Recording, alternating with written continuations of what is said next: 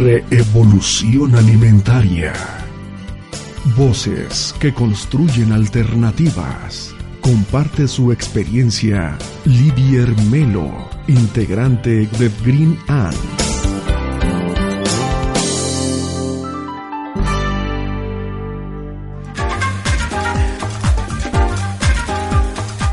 Amigos, bienvenidos nuevamente a Radio Esencia. Eh, bueno, estamos el día de hoy muy contentos porque nos vino a visitar a Green Ants, Comunidades Sustentables. Y el día de hoy tenemos varios invitados muy, muy interesantes. Y bueno, antes que pasar y decir todo lo que son y todo lo que hacen, me encantaría, bueno, primero que se presentara uno de nuestros invitados. Y bueno, recuerden que estamos en eh, Café del Campo. la estación es Radio Esencia y acuérdense que estamos en el programa de Revolución Alimentaria. Eh, muy buenas tardes. Buenas tardes.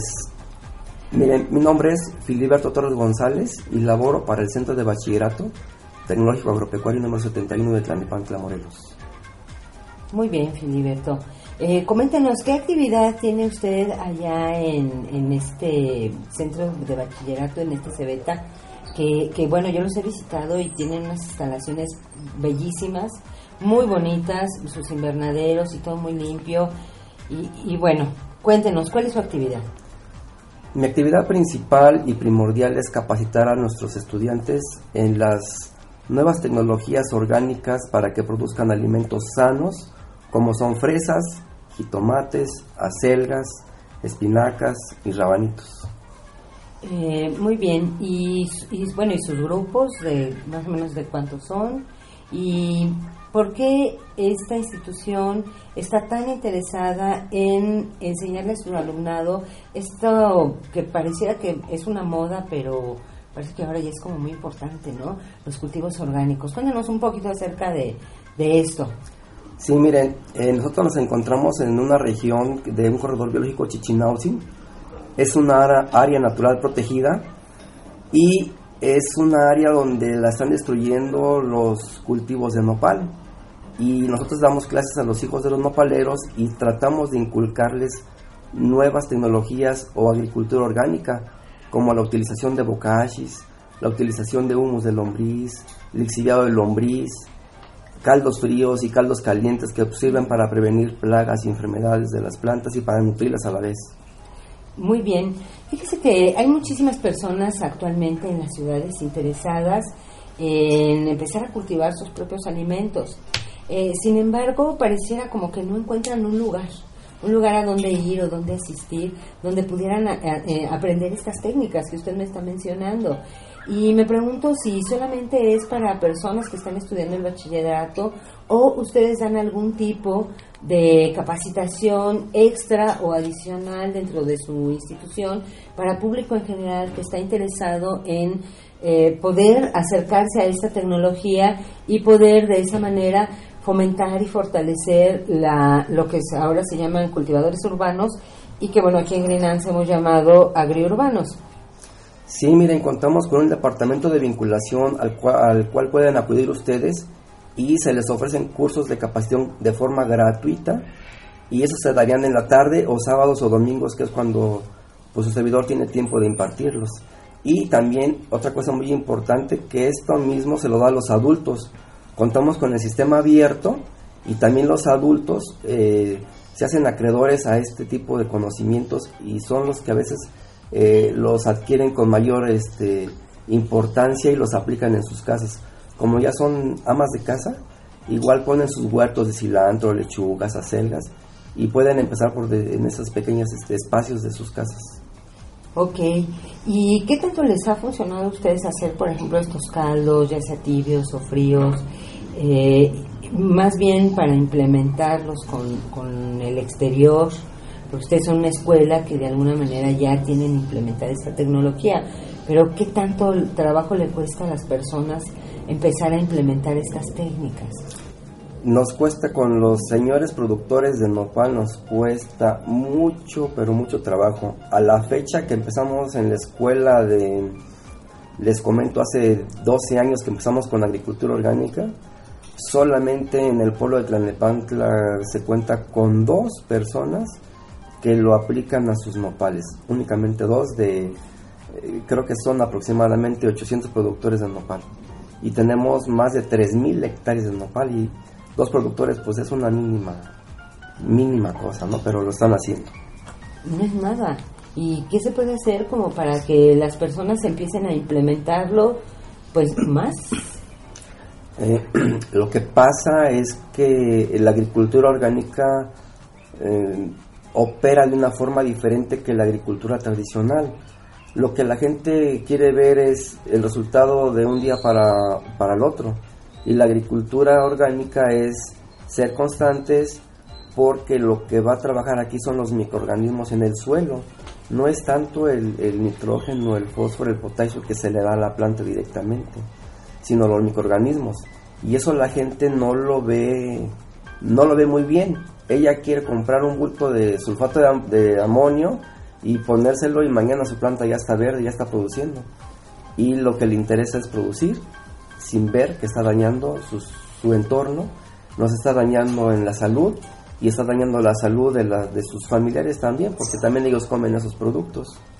Sí, es verdad, pero por el otro lado tenemos esta parte de la economía, que muchos de los productores eh, digo, hemos entrevistado a varias personas y nos cuentan, eh, fíjate que sembraron una hectárea y la utilidad fueron cuatro mil pesos. Y de aquí hasta que vuelva a salir nuevamente la producción de maíz en una hectárea, ¿qué hace una familia con cuatro mil pesos? Entonces, eh, ¿cómo empezar a implementar esta, esta mm, agricultura orgánica, pero más apegada a la realidad de verdad de la producción y que también esto le dé ingresos? Eh, pues redituables al productor que le permita vivir de ello. Sí, miren, la, una experiencia que se tiene cada ciclo de cultivo con el jitomate, que es lo que manejamos un poquito más, jitomate y fresa. Les voy a platicar de jitomate. El ciclo, hace dos ciclos, los jóvenes eh, tomaron números de cuánto se le invierte a 550 metros de invernadero y fue una inversión de 3 mil pesos. Y también tomaron cuenta de lo que se vendió y se vendieron 30 mil pesos. Entonces ellos sí quedaron así como fascinados de, ah, pues una pequeña inversión, porque utilizamos lo que tenemos alrededor, ¿no? La hojarasca, los estiércoles. Entonces se le invierte poco y se obtiene mucho. A lo mejor se pudiera obtener más si le metemos químicos, hormonas y fertilizantes, pero Creo que para 500 metros obtener una ganancia de 27 mil pesos, creo que está bien y para una familia pudiera ser este excelente. Para una familia, pero por ejemplo ya para un productor que se dedica a esto, porque eh, en realidad hoy en día vivimos en, en un punto en el que ya empieza a haber carencia de alimentos. Entonces muchos tenemos como que la fortuna de, de, tener la liquidez para poder comprar nuestros alimentos. Sin embargo, hay una promoción muy fuerte por parte del gobierno y otras instancias donde están invitando a la ciudadanía que también cultive y que ellos eh, puedan tener sus propios alimentos, pero hay personas que sí están interesadas en introducirse al área agrícola y podría parecer muy interesantes estos números que nos comenta, pero ya sembrando realmente hectáreas y realmente lidiando con tantas plagas, digo específicamente el jitomate, que, que es muy propenso a las plagas, ¿qué tan redituable podría ser o qué les aconsejaría a estos nuevos jóvenes que se quieren insertar en la agricultura, no tienen mucha idea, pero que realmente quieren hacerlo? Mire, yo los invitaría a los jóvenes y a los padres de los jóvenes que se dedican al jitomate que se atrevan a probar la agricultura orgánica, que se atrevan a probar los nuevos productos orgánicos sea en campo o sea en invernadero, para que vean eh, la parte económica. Eh, que con poquito se puede obtener más ganancia. A lo mejor no van a obtener los miles de millones de pesos, pero sí podemos obtener una economía, podemos obtener, salud para nuestra familia, podemos eh, estar dañando menos nuestros ecosistemas y dañando menos los mantos acuíferos. Yo los invito a que hagan esas pruebas eh, no con todo lo que tengan de, cultivo. Si tienen un, un, espacio de mil metros, dos mil metros, yo los invito a que hagan un esfuerzo para que prueben la agricultura orgánica con 100 metros cuadrados en donde ellos van a ver eh, las bondades de la agricultura orgánica. Ok, entonces, ingeniero, ¿usted realmente invitaría entonces a todos nuestros radioescuchas a que fueran, los visitaran y aprendieran estas metodologías que, que, bueno, creo que están un poquito lejos, pero creo que vale la pena, además es un bonito recorrido hasta sus instalaciones, eh, vale la pena aprender eh, esta nueva agricultura y siendo de alguna manera más bondadoso con nuestro medio ambiente. Y, y me parece que también hacen otras cosas ahí en su en, su institución? ¿Por qué no nos comenta qué otras cosas hacen? Yo creo que hay muchísima gente interesada, no solamente en la parte de los cultivos, sino también en otras actividades que tienen que ver con la agricultura. Y muchos de ellos a veces no saben dónde recurrir. incluso me ha tocado ver en algunos foros, por ejemplo en Facebook, que eh, eh, la gente está planeando, por ejemplo, eh, ver si pueden bajar recursos para poner escuelas de agricultura. Y, yo digo, bueno, pero si ya existen, entonces ¿por qué? ¿Por qué la gente no está enterada de que existen estas escuelas? ¿Por qué las personas no están enteradas de que ustedes están abiertos a todo el público, que dan cursos de capacitación que incluso pueden ser a, un bajo costo o como lo comentó, prácticamente gratuito? Sí, y, ¿por qué? ¿Por qué no nadie se entera que ustedes existen? Y que, y que bueno, díganles, cuéntenles, ¿qué, más, hacen en esta institución? Bueno, no somos muy conocidos porque los centros de bachillerato tecnológico agropecuario estamos eh, en las zonas rurales y estamos alejados del bullicio y de la falsa sociedad. y nosotros, por decir, estamos dentro del corredor biológico Chichinautzin, estamos en el kilómetro 13.5, pegados al DF, cerca de Xochimilco, en donde, eh, bueno, aquí en el estado somos ocho cebetas, que creo ahora los ocho cebetas estamos este, apostando a participar en la agricultura orgánica y estamos distribuidos en todo el estado. Bueno, y aparte del, jitomate y, todas estas cosas que hacemos eh, de la forma orgánica, pues también contamos con talleres de, de carnes, tenemos talleres de lácteos, de frutas y hortalizas, en donde los jóvenes pues aprenden a, a procesar lo mismo, los mismos productos o la materia prima que ellos producen en la escuela. Las fresas, ellos la producen en mermelada, la mermelada la, producen en pay y ese es el, valor este, agregado que se le está dando al, producto. y, que de alguna manera, eh, y de alguna manera ustedes están, pues de alguna manera entrenando a emprendedores, ¿no? Ese es el, el, objetivo y la misión y la visión de nuestra dirección general, ¿no? Que los jóvenes salgan emprendedores con, esa, con ese ímpetu de juventud que, que se atrevan a, a enfrentar los nuevos retos. Ya lo decía usted bien, eh, mucha población, pero tenemos poco alimento. Y el reto es que los jóvenes se incursionen en la producción de alimentos, de alimentos sanos, primero para sus familias los excedentes para que, se lo, para que lo vendan y puedan tener así un, un ingreso extra para sus familias. Y de alguna manera es una forma también de invitar a la ciudadanía a ser menos consumidores, más productores y acercarnos paso a paso a la sustentabilidad, ¿no? Claro que sí. Eh, estos son, son pequeños pasos que se les invita a los jóvenes que lo vean, ¿no? Yo les digo en, clase, con un metro cuadrado podemos empezar a producir los propios alimentos de casa.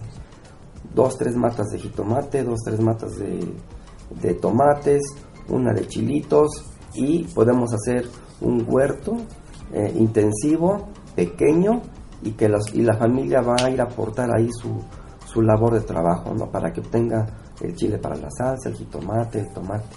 De esa forma se puede ir motivando a la gente, eh, los famosos huertos de, de traspatio que se hacían hace 30, 40 años se perdieron.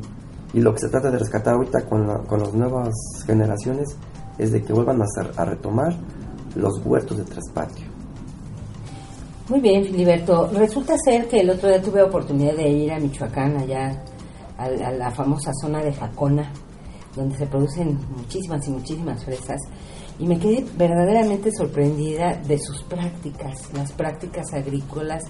Resulta ser que, en primer lugar, las personas que están ahí trabajando eh, como empleados en, en, los campos, resulta ser que trabajan descalzos. A mí fue algo que me, en primer lugar me llamó muchísimo la atención.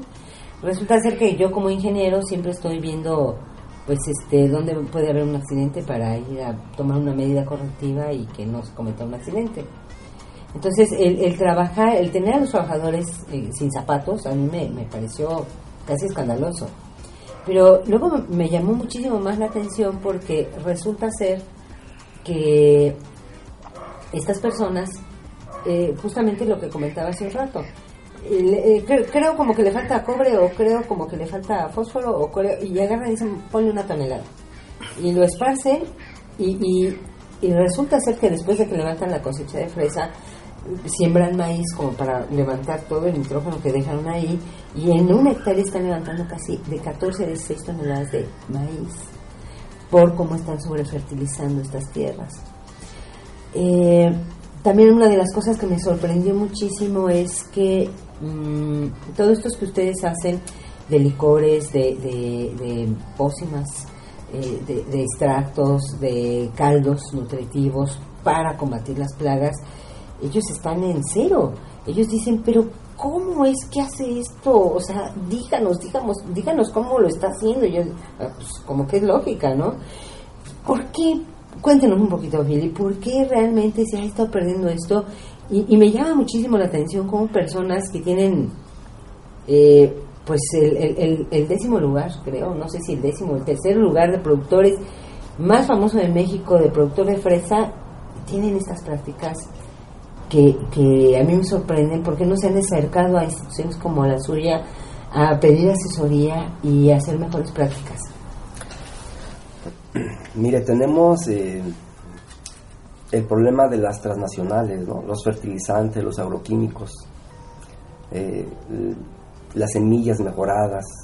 Entonces la gente como que tenemos la cultura de comprar y no producir por decir, la agricultura orgánica sí se requiere algo de labor o mucha labor, mucha mano de obra para producir los propios alimentos. Por decir, bokashi. Si hablamos de bokashi necesitamos aproximadamente 14 días, de 14 a 16 días para que nuestra tonelada de bokashi esté lista para usarse. Entonces, imagínense por decir, el campesino dice, no, pues yo tengo 20 toneladas de fresa, necesito 20 toneladas de bokashi cuánta mano de obra tengo que utilizar. Pero ya debe de existir o existe alguna maquinaria que nos facilite el mover, el airear nuestros fertilizantes para facilitar esta, esta labor ¿no? y poder incorporar los suelos. Y como le comentaba al principio, pues es más fácil ir a, la, a los agroquímicos, comprar mi bultito de fertilizante, triple 16, triple 17, 1846, se lo tiro a la planta ciertamente lo que sobra de todo este fertilizante que le estamos aplicando a la fresa, lo vamos a aprovechar algo con el, maíz o el siguiente ciclo de cultivo, pero no se dan cuenta que están afectando los mantos freáticos. Y eso no se dan cuenta. Sí cosecha el maíz, pero ¿cuánto de ese fertilizante se le a los mantos freáticos? ¿no? Entonces ese es un problema que la gente no se da cuenta. Y bueno, en Michoacán también tenemos centros de bachillerato, que en las reuniones nacionales nos platicamos y nos contamos y eh, al parecer eh, eh, me atrevo a decir que el 50% de nuestros centros de bachillerato a nivel nacional están retomando parte de la agricultura orgánica. Y yo creo que los habitantes de Jacona, los productores de Jacona, pudieran ir a buscar los consejos de algún centro de bachillerato para que tomen esa retomen la agricultura orgánica, porque si hacemos historia, los, la agricultura, cuando se empezó, no había fertilizantes químicos, todo era, todo era poner eh, todos los fertilizantes o los estiércoles del borrego, del chivo, del caballo, del bovino, hacia el campo, ¿no? y que les daba buenos resultados. Pero entraron las transnacionales con los productos eh, que se compran y que se aplican rápido y que rápido hacen efecto y ese es uno de los este, problemas que tenemos. ¿no? Ya no queremos eh, invertirle tanta mano de obra directa al campo. Híjole, sí, ya no, ya, ya es verdad, ya no le queremos invertir tanta mano de obra, pero resulta ser que como que ya tanta comodidad, ya no nos queremos regresar al pasado. Y creo que ese es uno de los grandes problemas que tiene actualmente la agricultura. Es que el, el reto, usted lo comentaba hace rato, el, somos millones de habitantes y para esos millones de habitantes, si le ponemos número, ¿cuántos campesinos son los que tienen que producir el alimento? Y entonces tienen que redoblar la tierra la producción. ¿Y cómo se redobla la producción? Pues aplicándole un sinfín de agroquímicos y de productos que sí eh, incrementan la producción de jitomate y de todas las verduras que nosotros consumimos, pero las consecuencias las estamos pagando con nuevas enfermedades, con cánceres nuevos y, este plagas nuevas, ¿no? Por si ahorita en Morelos se nos disparó el, el pulgón amarillo, ¿no? Por lo mismo que aplicamos en exceso los productos y la plaga llega el límite de que pues ya no le hacen nada a los venenos. Entonces ese es un, problema que se va a crear a nivel nacional y, si no me equivoco, a nivel mundial. Pues sí, el otro día estaba yo en una agroquímica que fui a comprar unas semillas y, llega un señor que se ve que, que practica la agricultura y platicando con el que está atendiendo, le dice, oye, fíjate que tengo este problema, ni oí bien, pero tengo, le dijo, mira, ¿por qué no pruebas este? Y, le contesta el otro, oye, ¿y si no me funciona? Vienes por otro. Entonces, no sé si realmente sea más cómodo utilizar agroquímicos o verdaderamente aprender una tecnología con la certeza de tener éxito y además de saber y, y además aprender a interpretar las señales que nos dan los cultivos, porque en realidad las plantas nos hablan, nos van diciendo qué tienen, si les falta un nutriente, si les falta el otro. Y, y, eso de estarle haciendo al ave María, dame puntería con un agroquímico, luego con otro, pues no sé qué sea más cómodo o qué sea más barato también. Eh, cierto, eh, a los campesinos y a la gente en general a veces nos falta ser observadores. Eh, antiguamente y de forma natural, las plagas o los insectos plaga eran combatidos por sus por sus contrarios, ¿no? Un control biológico. Un control biológico, entonces Natural, sí. estos, estos, estos, estas plagas benéficas han sido eliminadas a la par con los insectos plaga. Y entonces ya no hay alguien que los controle de forma natural. Acabamos con las poblaciones insectos plaga y, y poblaciones benéficas. Y entonces eso es lo que le falta a la gente. Y cuando vamos a el que vende el producto en los agroquímicos, pues entre más venda, pues es mejor. Le vende un producto a ver si le, le da resultados. Y luego le vende otro y le vende otro hasta que le atine a ver si este le, le quedó. Ah, pues este le sigo aplicando. Y luego la otra, le dan una recomendación de un mililitro por litro o dos mililitros por litro de agua. Y lo que hace el campesino, ah, si poquito es bueno, pues más es mejor y le aplican el doble o el triple y es cuando las plagas se van haciendo resistentes. Clásico tenemos la mosquita blanca que ahora ya no le hace absolutamente nada, nada. Si le pueden aplicar el veneno, ahora sí valga la redundancia, el veneno más venenoso y pueden estar limpios los cultivos un día, tres horas, cuatro horas y al otro día otra vez regresan, la mosquita blanca. Sí, sí, entonces quiere decir que verdaderamente estamos teniendo un, problema ahí con esta cuestión de los agroquímicos y, y bueno, también esto de hacerle como que el experimento en la agricultura me parece que no vale como que tanto la pena.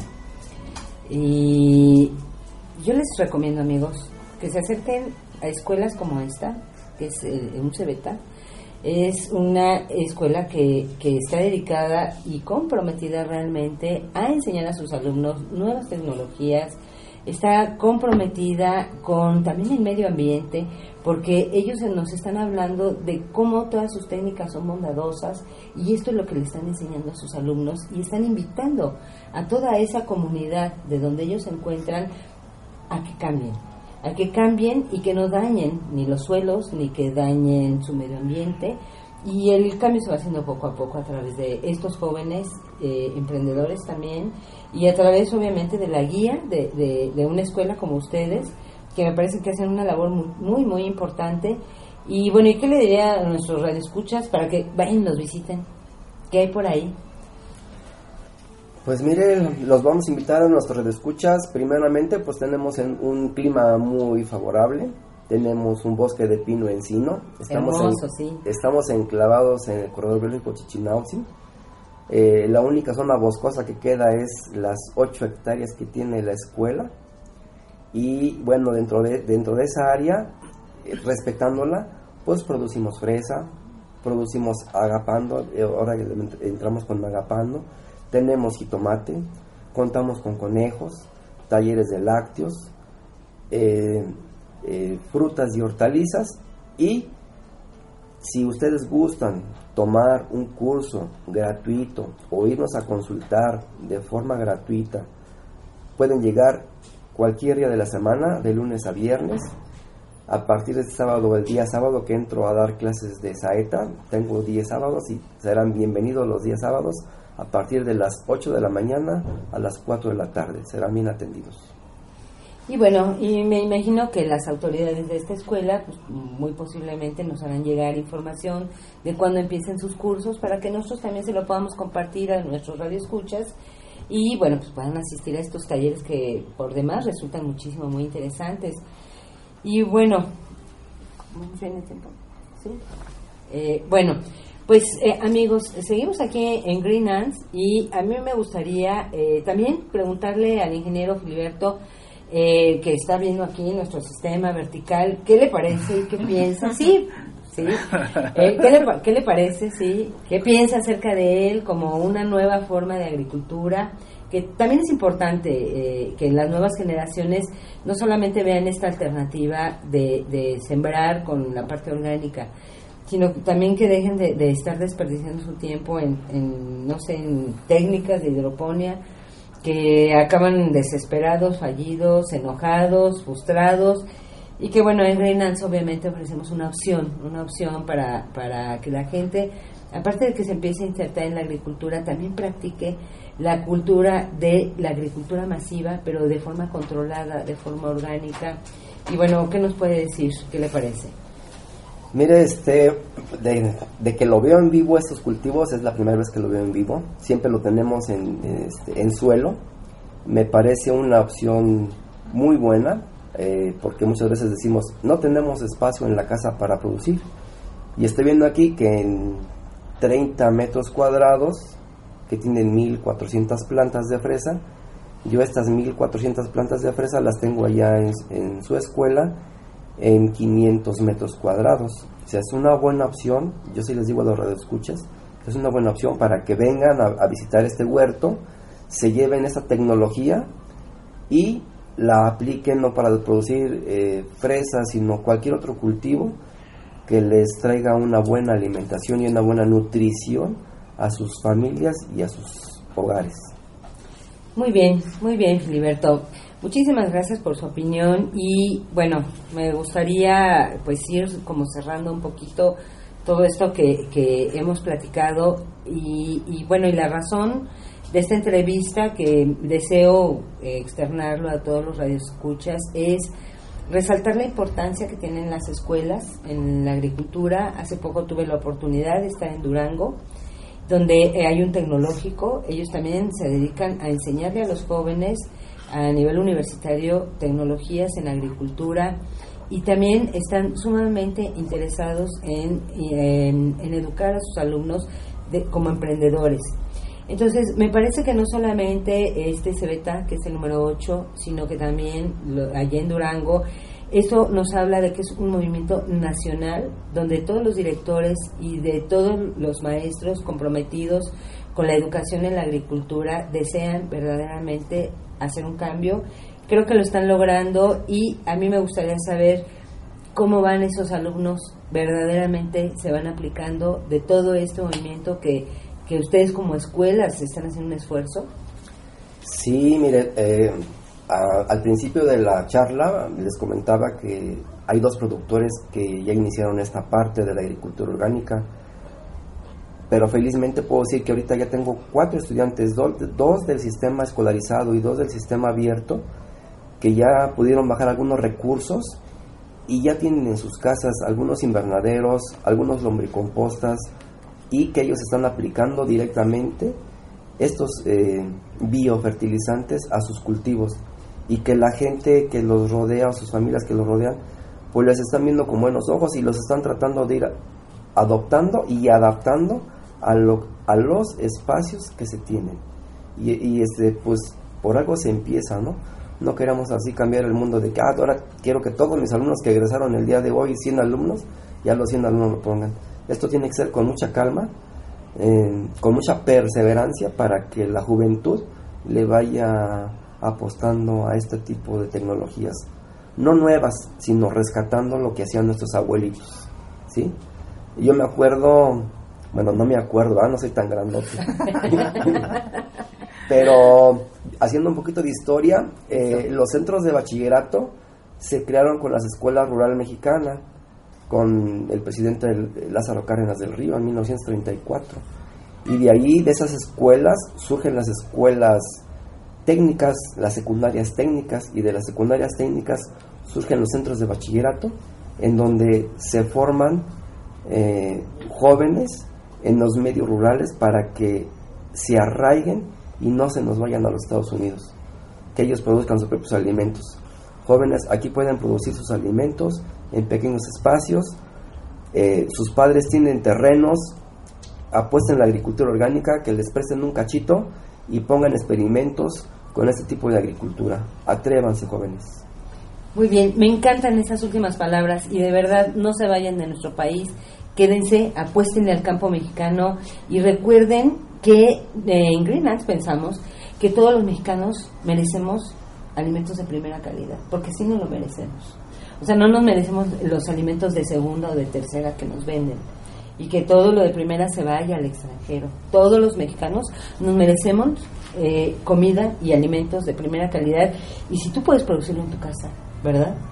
Y deja de ir a producirlo a cualquier otra parte. Eso puede ser una muy buena opción como negocio, una muy buena opción de salud y también una maravillosa forma de vida. ¿Qué le parece eso, Claro que sí. Eh, el chiste con ustedes jóvenes es de que vean, eh, que lo intenten la primera vez y que experimenten con cualquier cultivo. Puede ser un cultivo muy sencillo como un rábano, un cilantro, en donde ustedes puedan probar los productos orgánicos. Inclusive hoy ya le están entrando las, las empresas de agroquímicos, ya tienen algunas divisiones de producción de orgánicos, pero no dejan de ser químicos, porque tienen eh, algunos eh, surfactantes para que penetren más rápido a la planta. No hay como lo natural, natural, que de la lombriz se obtenga ese día eh, el humus de la lombriz, el lixiviado, y que ese mismo día se lo apliquen a su planta. Eso los invito pues a que lo hagan día a día, el conocimiento se va ganando, se va adquiriendo y se va reforzando los conocimientos para pues nuevas experiencias. Los errores de los errores podemos aprender, jóvenes. De las experiencias positivas o negativas hay que aprender, hay que enfrentar esos retos y producir los alimentos para nuestras, nuestras familias. Sí, es para nuestras familias y para nuestras próximas generaciones. Muchas gracias amigos por esta por acompañarnos en, en esta eh, emisión y bueno, no se olviden que están en Radio Esencia, eh, grabando en vivo desde Green Ants y en compañía del el ingeniero Filiberto Torres González, servidor de ustedes. No se olviden que es el Cebeta número 71 de Tlanepantla, Morelos. Su número telefónico es 735 356 82 82. ¿A quién tienen que dirigirse para pedir informes? Al departamento de vinculación o directamente con el director del plantel, el ingeniero Omar Vega Herrera. Busquen en Facebook, amigos, Cebeta número 71 y seguramente lo van a encontrar, no hay muchas. Y por favor, vayan, asistan y vayan a ver esta maravillosa escuela que además está súper bonita, tiene unas súper instalaciones y la verdad a mí me encanta, he tenido oportunidad de visitarla, me encanta y por favor visítenlos, aprendan agricultura, no dejen de producir sus propios alimentos. Pasen un maravilloso día. Esto fue Reevolución Alimentaria. Una ventana de reflexión y propuesta que nos llevan a un mejor futuro. Si te interesa compartir temas que ayuden a construir nuevas realidades sociales y económicas, escribe a contacto radioesencia arroba gmail.com.